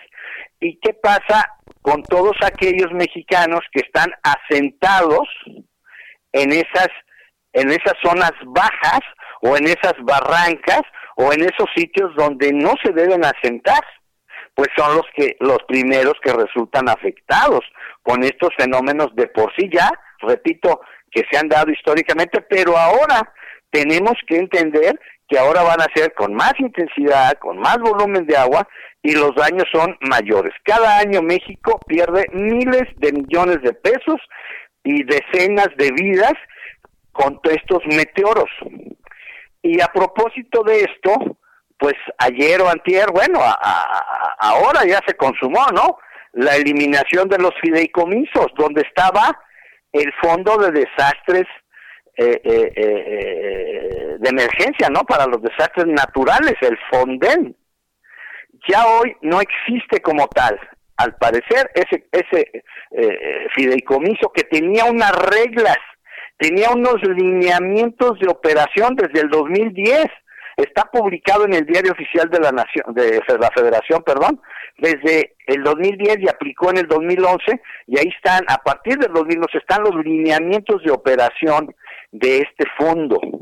Hoy ya no existe el fondo y hoy va a ser de otra manera. Eh, aquel aquel eh, Fonden ya tenía establecido unos protocolos, una forma de, de actuar en donde los presidentes municipales, los gobernadores de la República pedían el auxilio formalmente, de manera oficial, por escrito, y automáticamente se ponían en movimiento todos estos protocolos para hacer llegar la ayuda de manera institucional. ¿Por qué? Porque el gobierno de la República tiene la obligación de ayudar a sus habitantes cuando son víctimas de desastres naturales. Esto es una obligación de gobierno, no solamente en México, en todo el mundo. O sea, en todo el mundo, todos los países tienen un fondo, tienen un fideicomiso, tienen un mecanismo. totalmente. pero este es un gobierno distinto, es un gobierno eh, diferente. Es correcto. Hoy dijo el presidente, inmediatamente después de que pasó la desaparición de los fideicomisos, lo, lo acaban de entrevistar precisamente en Tabasco. Fue allá a ver el tren Maya, fue a hacer una gira y bajó ahí en Tabasco y en Tabasco los periodistas le dijeron, oiga señor, ¿y qué va a suceder con los 600 mil tabasqueños que están hoy sin comer y sin techo para dormir? Dijo, no se preocupen, en la Secretaría de Bienestar tenemos mucho dinero. Fíjate nada más la expresión que usó tenemos mucho dinero. Yo no creo que sea así.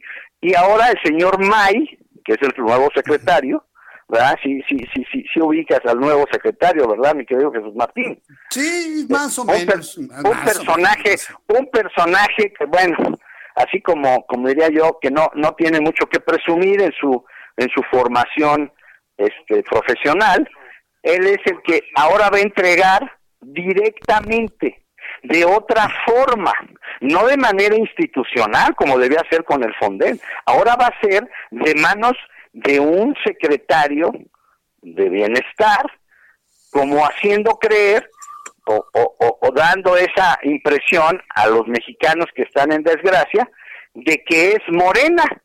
No, no es morena, es obligación del Estado, es obligación del gobierno federal ayudar a todos los mexicanos que sufran las consecuencias y los embates de los desastres naturales.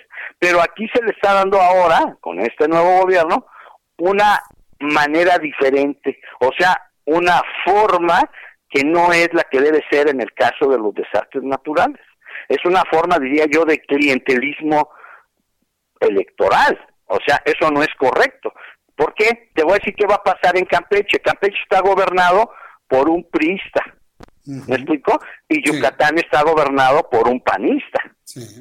Y yo no quiero pensar que mañana salga el gobernador o los presidentes municipales, tanto de Campeche y de Yucatán, a decir, el señor May, el secretario de Bienestar, no nos ha entregado los apoyos a nosotros. ¿Me explico? Cuando que debería ser de otra manera, o sea, tendría que ser con el Fonden, con el fideicomiso y con los lineamientos de operación que están claramente establecidos en esta obligación. Es una no es una no es ningún favor lo que nos está haciendo el gobierno, ¿eh? Para nada. El dinero que maneja el gobierno es de nosotros, es del pueblo de México. Ellos son los que lo administran. Bueno, y lo desaparecen también, ¿verdad? No solamente lo administran, lo desaparecen. o lo gastan en lo que ellos quieren ahora. O sea, ahora estamos viendo cómo desafortunadamente esta democracia concentró por el efecto AMLO en el 2018, concentró el voto y hoy tiene control en la Cámara de Diputados.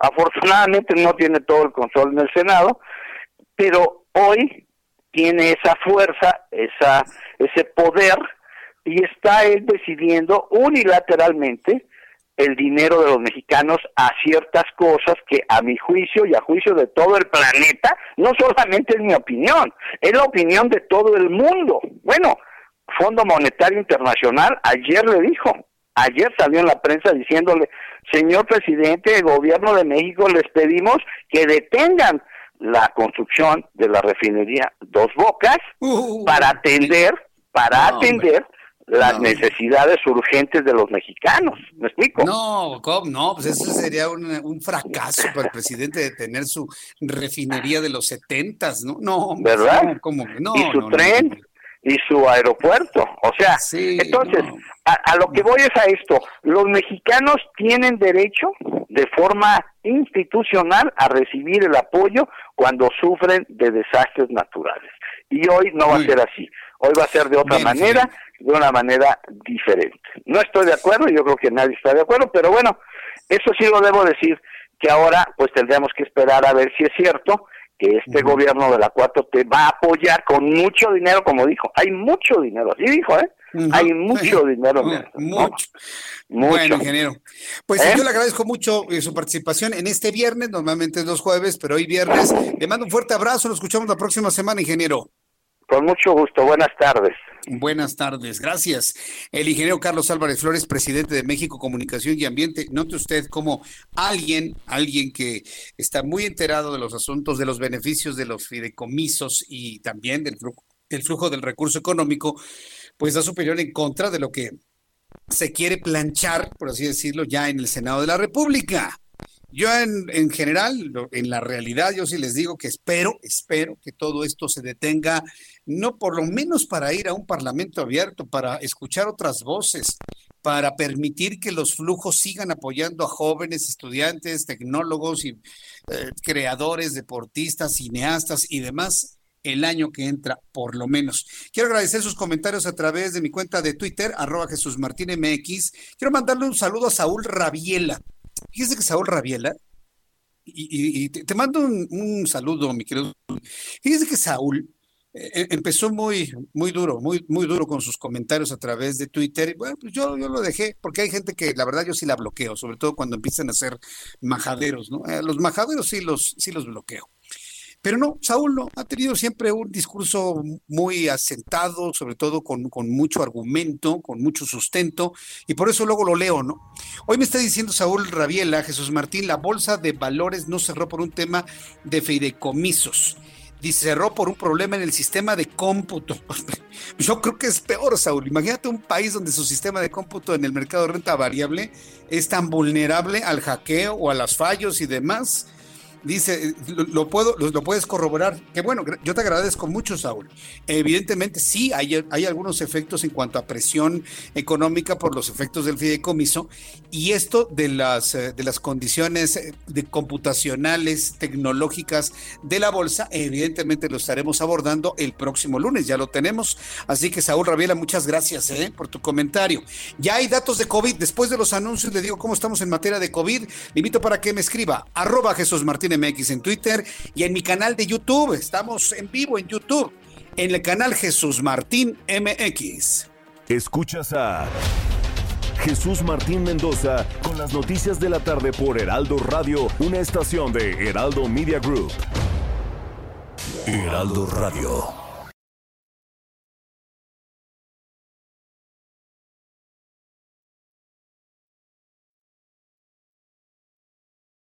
Heraldo Radio. Escucha las noticias de la tarde con Jesús Martín Mendoza. Regresamos.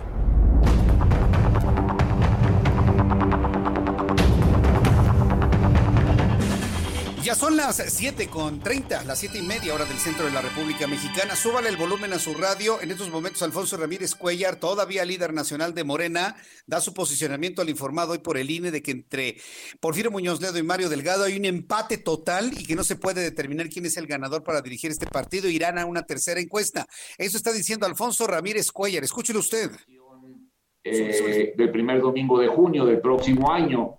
Por eso la ley es muy clara en el sentido de que nunca se deben de juntar, de que está prohibido hacer concurrir la elección de dirigentes de los partidos cuando ya estamos en pleno proceso electoral, eh, porque de otra manera, pues buena parte de las energías de los militantes y de los partidos políticos se pueden distraer de lo que es el tema más importante que tiene que ver con este, con eh, la elección federal.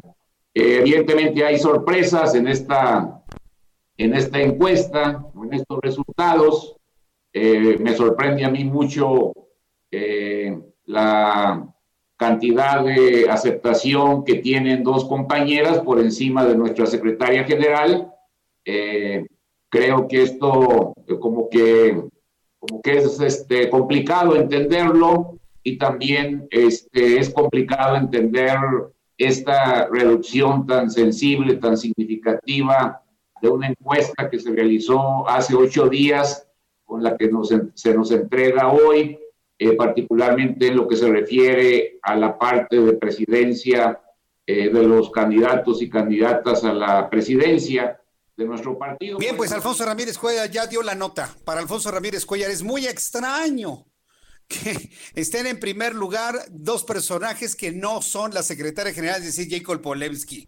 Al propio Ramírez Cuellar dice que es un resultado muy extraño. Está con ese comentario poniendo en duda el proceso de encuesta elaborado por el Instituto Nacional Electoral. Ya nos dio nota Alfonso Ramírez Cuellar, pone en duda el proceso de encuesta que encabezó el Instituto Nacional Electoral porque le dice, dice, comenta en este momento que el resultado le parece sumamente extraño. Con eso, ¿eh?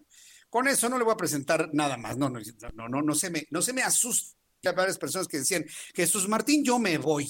Yo no quiero escuchar nada de Morena. Está bien, está bien, está bien. Le tengo que informar otro asunto antes de saludar a Palitos y Bolitas en este momento aquí en el estudio del Heraldo Radio. Héctor Mendoza, Héctor Mendoza me escribe a través de mi cuenta de Twitter y me dice, Jesús Martín, otra cosa más, otra tontería más de la Secretaría de Movilidad. De nada serviría despedazar la Ciudad de México con ciclovías si la seguridad higiene del transporte público no es digna.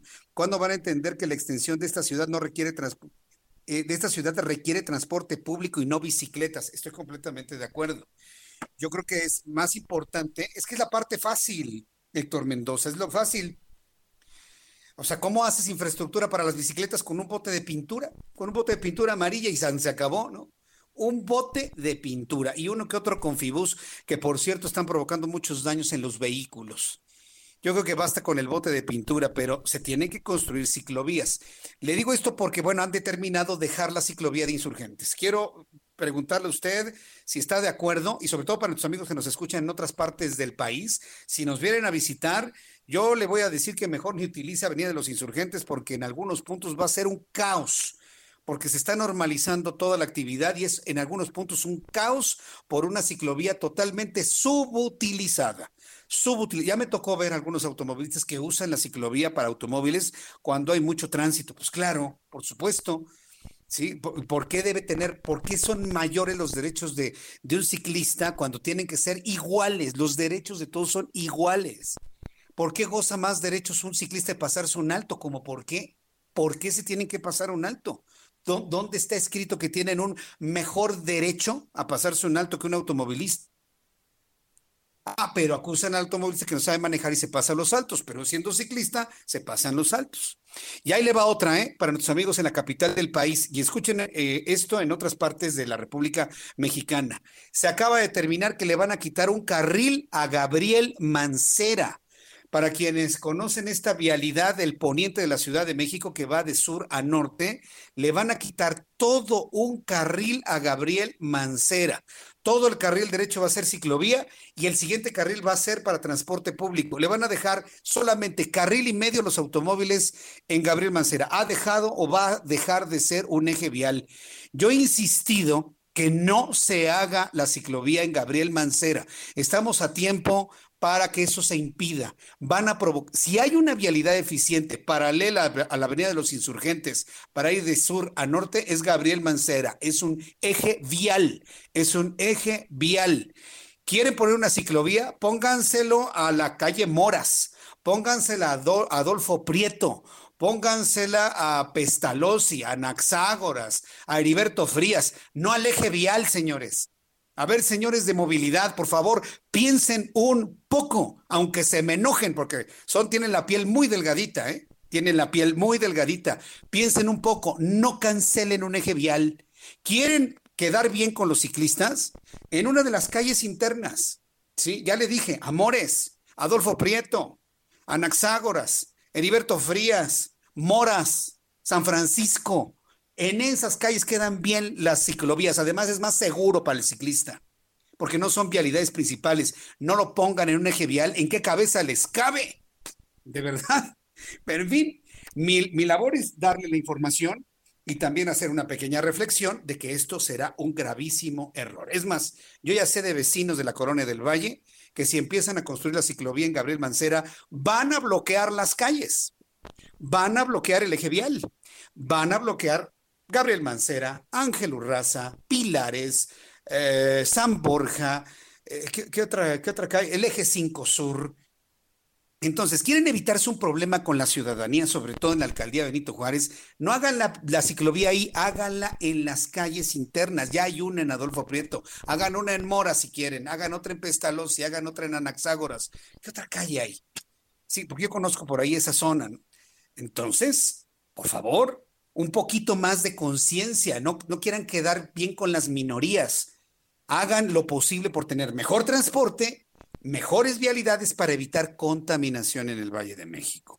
Además, una ciclovía en las calles internas es mejor para los ciclistas. Respiran menos humo de los microbuses. Respiran menos. Porque me dicen, es que las bicicletas no contaminan. No, el que se contamina es el ciclista que va respirando todos los humos. Sí. No, no, no. Ya quisiera ver los pulmones de los ciclistas en la Ciudad de México en unos 10, no, que 10 años, en 5 años. Entonces, me dice Andrés Cisneros, muy desacuerdo contigo, Jesús Martín. Es que ese es el problema, que los ciclistas se sienten con más derechos que los demás y lo único que estamos buscando es que sean derechos iguales. Es más, trazar una ciclovía en calles internas es más más seguro para los ciclistas, mucho más. Por cierto, ya que estamos hablando del sur de la Ciudad de México, está cayendo un aguacero ya en el sur de la ciudad. Por favor, maneje con mucho cuidado, tenga mucha precaución. Y bueno, pues ya le estaré este, informando los efectos de la intensa lluvia en el sur. Mientras tanto, en el estudio, Carlos Allende, Sir Allende con palitos y bolitas. ¿Cómo estás, mi querido Carlos? Qué gusto saludarte. Muy bien, Jesús. ¿Tú? Ya, ya me había hecho este a la mala costumbre. De súbele, súbele, porque casi no te oigo. A ver. Ah, trépale, mano. ¿Cómo? ¿Ya te habías qué? que andaba ya un poco mal acostumbrado de, verte aquí en los viernes, pero pues no pasa nada, ¿no? Hay que atender varios, varios ah, este, asuntos. O sea, ¿me extrañas? Eh, sí. O sea, ¿me extrañas o qué? Sí. bueno, no me basta verte con esos cinco minutos que tenemos en tele todos los días.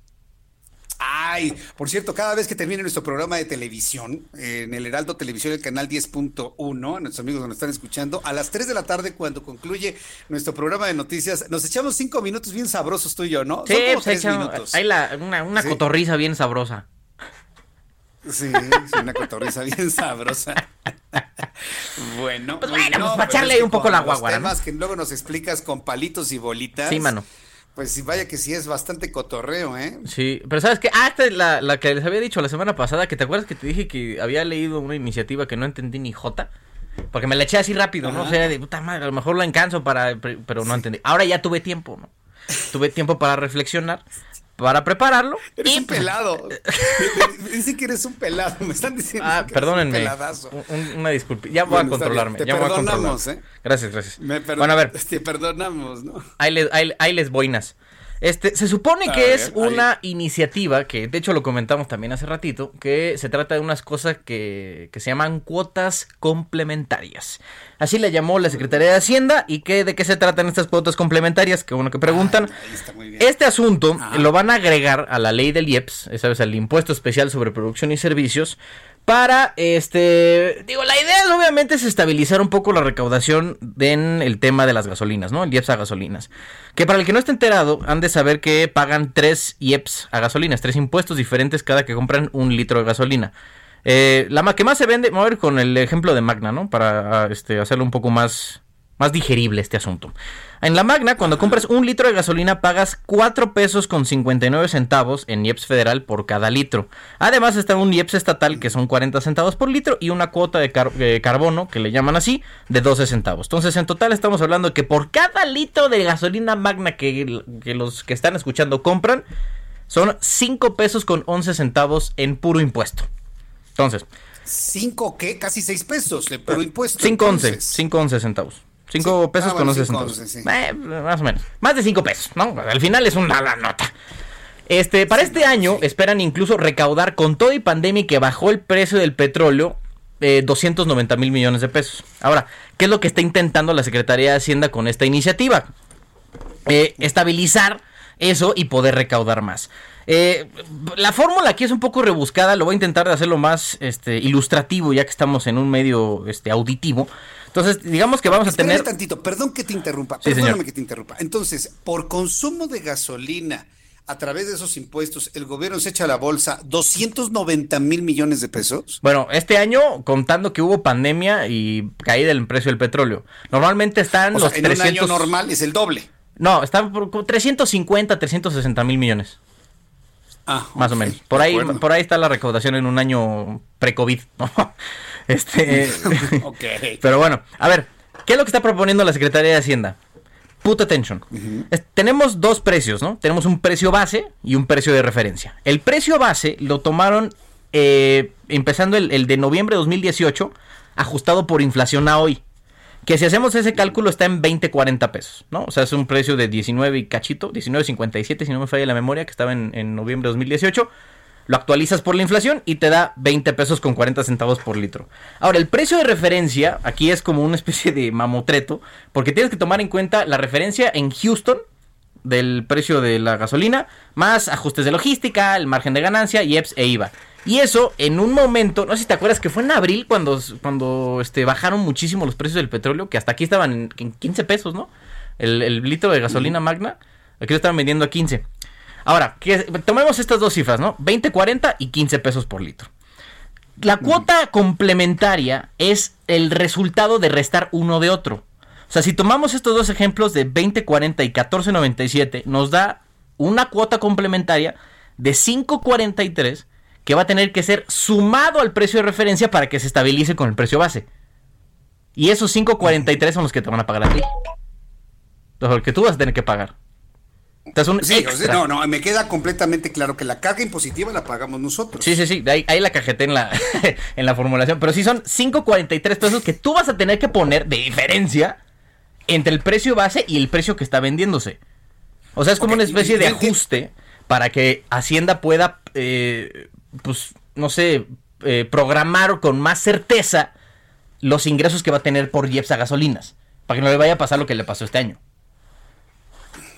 Oye, pero, pero a ver, entonces, pero eh, eh, en los hechos, ya pagando litro por litro, litro por litro, ¿me va a subir el precio? Sí. Que se va a, a, 20, Ahorita está 19 pesos, casi 20 pesos el litro de premium y 19 y centavos la magna. ¿Cuánto más va a subir? no, lo que va a pasar es que solamente se va a estabilizar mucho más. O sea, es como una especie de control que tú vas a pagar la diferencia contra que a lo mejor hubiera bajado el precio como pasó en abril. Pues eso ya pelation y ya va a tener que estabilizarse un poco. O sea, literal es un, un margen estabilizador lo que está haciendo Hacienda. Eso es lo que está pasando con, el tema de, estabilización. O sea, porque ten en cuenta que aquí estamos, estamos diciendo que en Hacienda, en Hacienda, este, perdieron, te decía, como unos 60, 70 mil millones de pesos que dejaron de recaudar por el tema del COVID, ¿no? Que se cerró todo, el tema del precio del petróleo, que este, se fue al piso, incluso estuvo en, en números negativos, ¿no? Lo vimos en menos 2 dólares por cada barril. Que digo, era un, precio hipotético, ¿no? Para, para esto de fomentar un poco la demanda. Pero bueno, al final lo que quiere Hacienda es justamente que no le vuelva a pasar eso. Que este el, monto que programaron para recaudar dinero específicamente del IEPS gasolinas sea el que programaron y que no esté sujeto a cosas que el gobierno no pueda controlar, como es el tema del precio del petróleo a nivel mundial. Porque lo vimos, o sea, eh, ahí en esas épocas que apenas empezaba la, la, pandemia, pues hubo una catástrofe, ¿no? Estuvo el, tema de la OPEC Plus, ¿no? Que ni siquiera se pudieron poner de acuerdo. Este, fue el momento en que, según la secretaria Nale, le hicieron una ronda de aplausos ahí en, en la OPEC. Eh, OPEP, este, y bueno, al final parece que sí se pudo resolver el, el, tema de la demanda, porque se recuperó un poco, pero al final el tema aquí sigue siendo que la Secretaría de Hacienda dejó de recaudar muchísimo dinero que ahorita pues ya lo están este, contando centavitos, em, que, que ya no quieren que les vuelva a pasar eso en un futuro. Entonces el tema sigue siendo que con este asunto de las cuotas complementarias quieren que no vuelva a pasarles eso, que digan así, chuta, ya bajó el precio del petróleo y ellos no pueden hacer nada, o sea, no tienen ahí un mecanismo para decir, ah, pues bueno, aquí con esta con esta la salvamos. Al final no van a poder hacer eso y esto es lo que están buscando. Si, si les interesa la iniciativa, este, les puedo publicar en mis redes sociales el, texto como tal. La verdad es que estaba un poquito rebuscado. Ya saben que en Hacienda no tienen estas este, facilidades para, para hacerlo entendible al ciudadano de a pie. Este, y pues al final vamos a acabar, parece, pagando un poco más en el, en el IEPSA gasolinas, mis niños. Oye, pero, pero, te voy a decir una cosa, te equivocas. No son ciudadanos de a pie, andamos en coche, man, pagando gasolina cara. O sea, sí, bueno, pues al final. Y, en el micro que, van a tener que pagar gasolina más cara. Sí, sin duda, pero es que, mira, y esto está probado también este, con, datos y estudios y toda la onda. Eh, el, el, el decil de población que más gasolina compra y consume son los altos, o sea, los que más lana tienen. Sin duda, o sea, ahí, ahí está bien, ¿no? O sea, dices, ah, pues bueno, está la carga impositiva. Pero también hay un rango ahí como, como, este, perdidón, que, este, que, que, también depende mucho y compra gasolina, pues para su business, para moverse, para lo que tú quieras, y sí les va a pegar mucho en el bolsillo.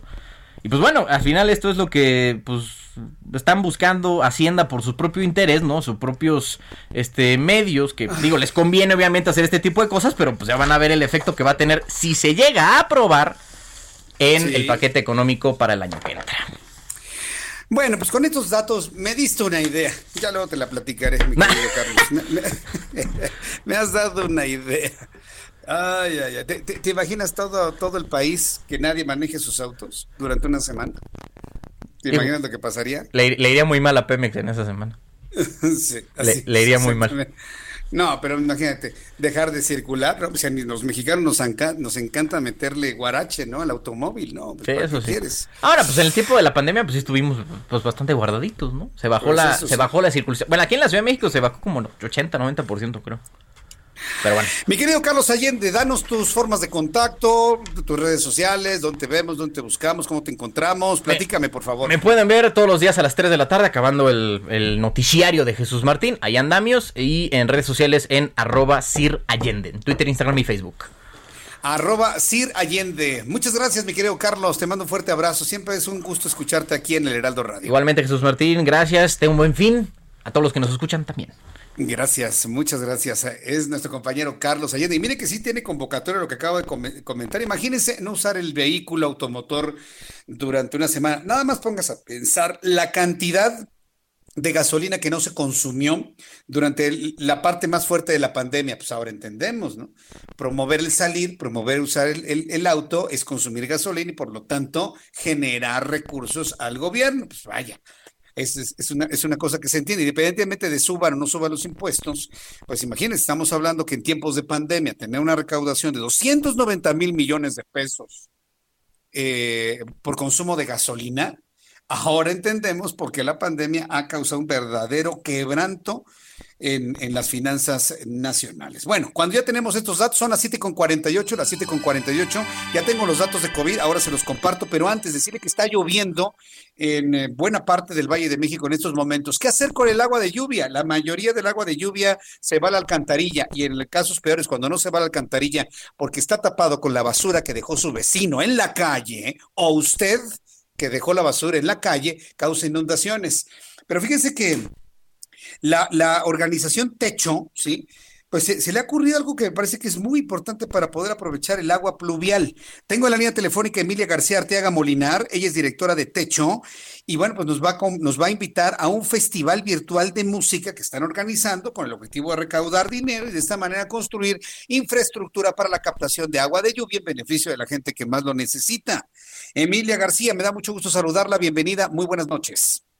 Jesús Martín, el gusto es mío. Muchísimas gracias por el espacio. Como bien dices, estamos muy emocionados de poder ofrecer una, una oportunidad pues creativa, innovadora, para que todos los que nos, están escuchando la puedan pasar muy bien en casa, que se sigan cuidando también. Y desde la comodidad de su sala, que puedan poner el festival, es el próximo 16, 17 y 18 de octubre.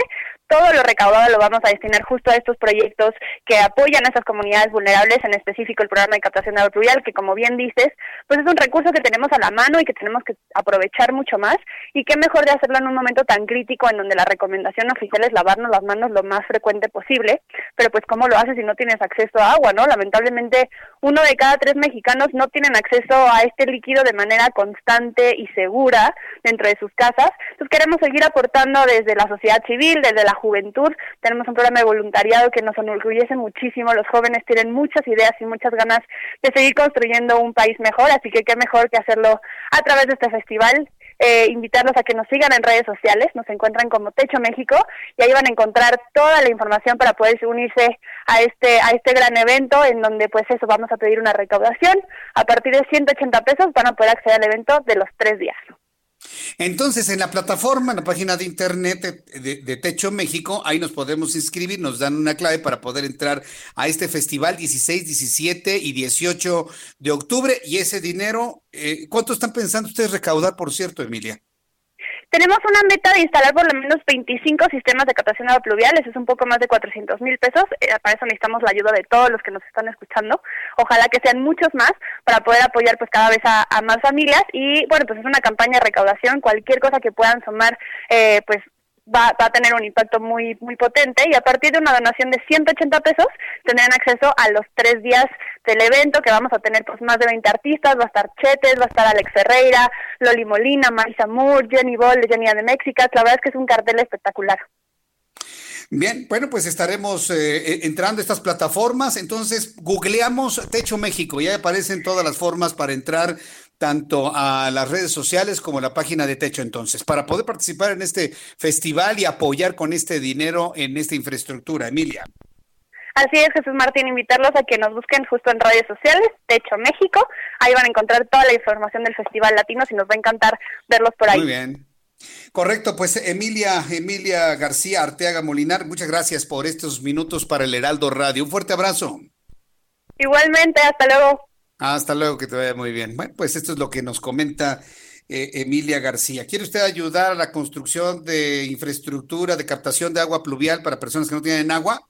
Bueno, pues entonces entre a Techo México, inscríbase, pague usted 180 pesos en línea y ese dinero se va precisamente a estos, a estos beneficios. Mire, yo en lo personal, alguna vez cuando platicaba con el agente de, la Comisión Nacional del Agua y el Sistema de Aguas de la Ciudad de México, pues todas estas estrategias para captar el agua de lluvia, pues son, son interesantes, pero poco eficientes. Le voy a decir por qué.